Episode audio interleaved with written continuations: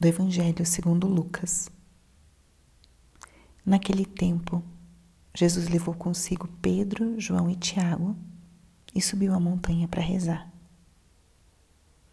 Enquanto rezava, seu rosto mudou de aparência e sua roupa ficou muito branca e brilhante. Eis que dois homens estavam conversando com Jesus.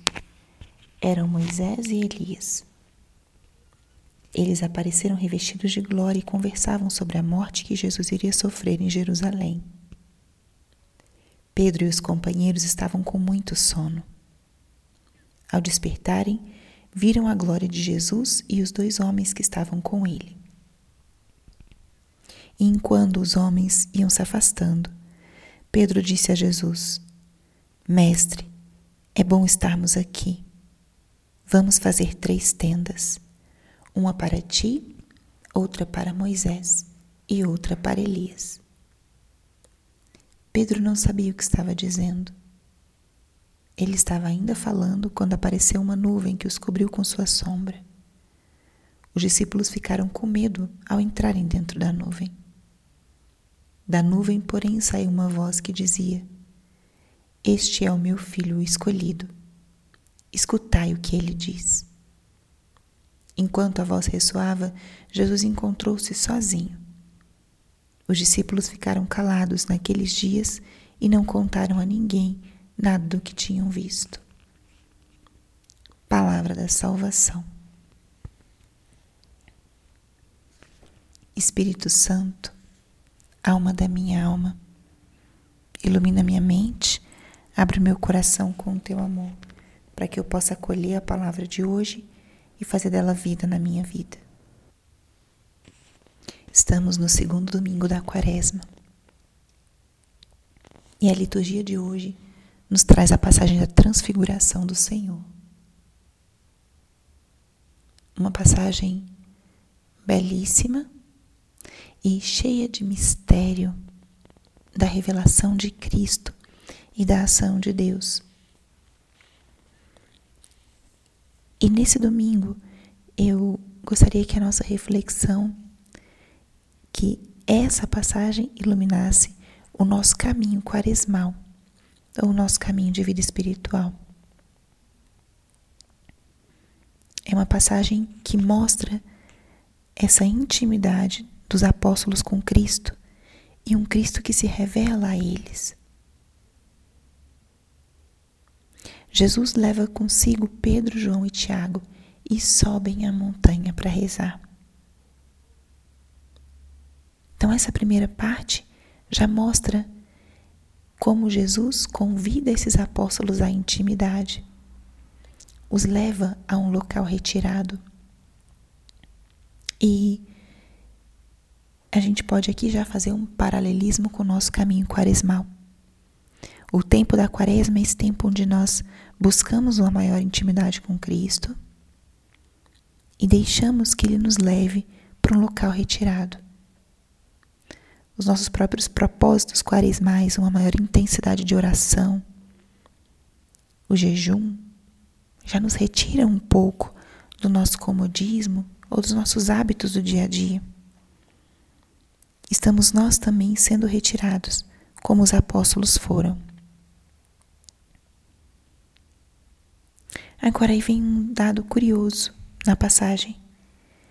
Mostra como a aparência de Jesus muda enquanto ele rezava e aparece a figura de dois homens que estavam com eles. Com ele, perdão.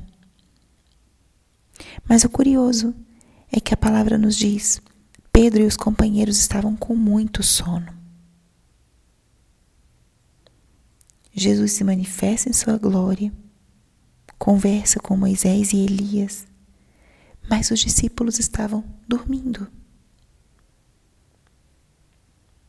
Os apóstolos, nesse primeiro momento, não enxergam toda essa dinâmica e a glória que estava se manifestando.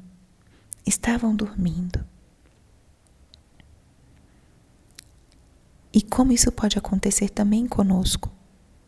Estarmos num caminho espiritual num caminho de intimidade com o Senhor e dormir pelo cansaço, ou pela comodidade, ou pela falta de ritmo espiritual mesmo.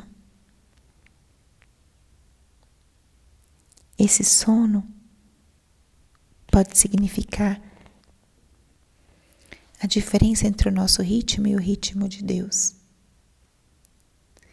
Mas o mais belo é que quando os apóstolos acordam, eles vêm, se deparam com a glória de Cristo.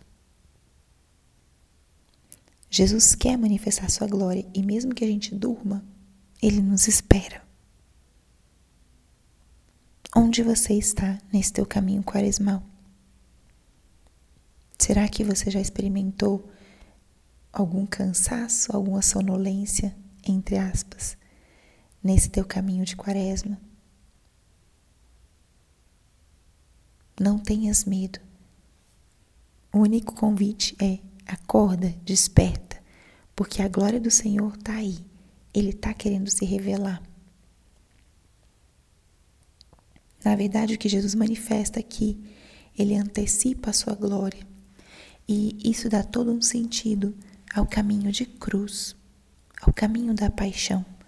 Porque o que Jesus conversava com Moisés e Elias era justamente sobre o seu caminho de paixão, o seu caminho de sofrimento que iria preceder a sua glória.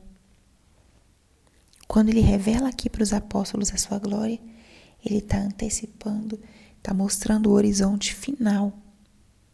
Ou seja, a cruz, o sofrimento não teria uma última palavra. Os apóstolos se deparam com essa glória e pouco depois são cobertos pela nuvem de onde sai a voz do Pai. Olha como é a dinâmica espiritual, essa dinâmica de presença, ausência, essa dinâmica onde vemos e depois não vemos. Seja porque estamos dormindo, cansados, perdemos um pouco essa revelação de Deus, seja porque ele se oculta, porque ele se esconde. O Pai, a nuvem, Cristo. Essa passagem é uma passagem também de manifestação, de revelação dessa dimensão ou dessa realidade do nosso Deus ser uno e trino. A nuvem que representa a presença do Espírito Santo, a voz do Pai sobre o Filho. Então, esse Deus que é glorioso, que quer se revelar em Sua glória, é Ele que vai nos conduzindo nessa dinâmica espiritual por vezes, se não permite que nós o vejamos, se ele se oculta, é para reforçar a nossa fé. Se ele se oculta, é para chamar-nos a escutá-lo, a buscá-lo. Então, aqui, toda essa dinâmica da transfiguração pode iluminar onde nós estamos nesse caminho quaresmal. Estamos, talvez, já um pouquinho cansados, com sono, perdendo elementos que Deus quer revelar, ou estamos diante da Sua glória, estamos despertos, alertas, cheios de fé e de esperança. Ou estamos talvez sem entender muito bem o caminho, porque estamos dentro da nuvem do Espírito Santo. Se é assim, temos que deixar, deixar que Ele haja deixar que Ele nos conduza e ouvir a voz do Pai, que diz: Este é o meu filho escolhido. Escutai o que ele diz. Lembremos, nós estamos seguindo Cristo, estamos acompanhando esse Jesus que está também no seu deserto. Estamos abertos a que Ele nos conduza, a que Ele nos guie. E estamos dispostos a deixar que Ele nos conduza através da Sua palavra de cada dia. Escutai esse Filho amado. Então, que esse nosso caminho, esse domingo, com essa passagem maravilhosa da transfiguração, nos coloque um pouco em que lugar nós estamos no nosso percurso quaresmal e renovemos o desejo de seguir a esse Cristo, um Cristo que vai sofrer, vai ser crucificado, mas que nos apresenta esse horizonte maravilhoso, que é a sua glória. Toda a graça, todo louvor, toda a glória pertencem a Ele. Renovemos esse nosso desejo de segui-lo, de acompanhá-lo até a Semana Santa, sua paixão morte, para com Ele revivermos e experimentarmos a graça da ressurreição. Glória ao Pai, ao Filho e ao Espírito Santo, como era no princípio, agora e sempre. Amém.